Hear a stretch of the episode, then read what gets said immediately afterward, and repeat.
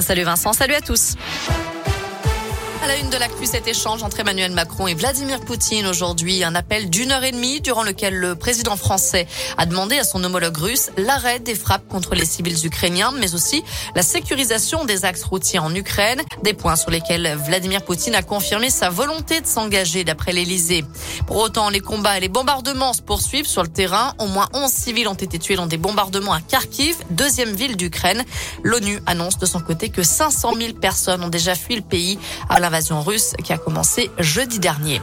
Notez qu'un conseil de défense était organisé aujourd'hui à l'Elysée. D'après le ministre des Affaires étrangères, il existe, je cite, une opportunité de quitter Kiev pour les Français encore sur place. Jean-Yves Le Drian précise que la France ne pourra pas leur apporter d'assistance sur la route ni garantir la totale sécurité sur le trajet.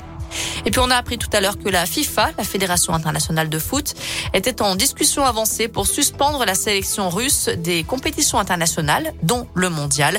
Les Russes doivent disputer un match de barrage le 24 mars contre la Pologne.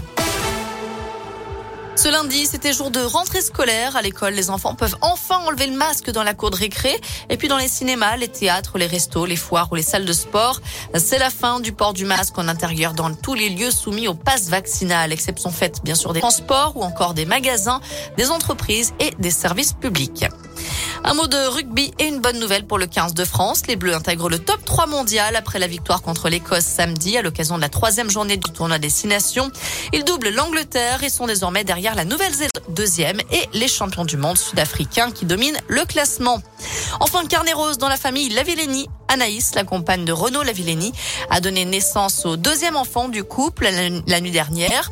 Et après leur fille Iris, née en 2017, le a, a accueilli pardon, un petit garçon, annonce faite sur les réseaux sociaux. Merci beaucoup Naomi.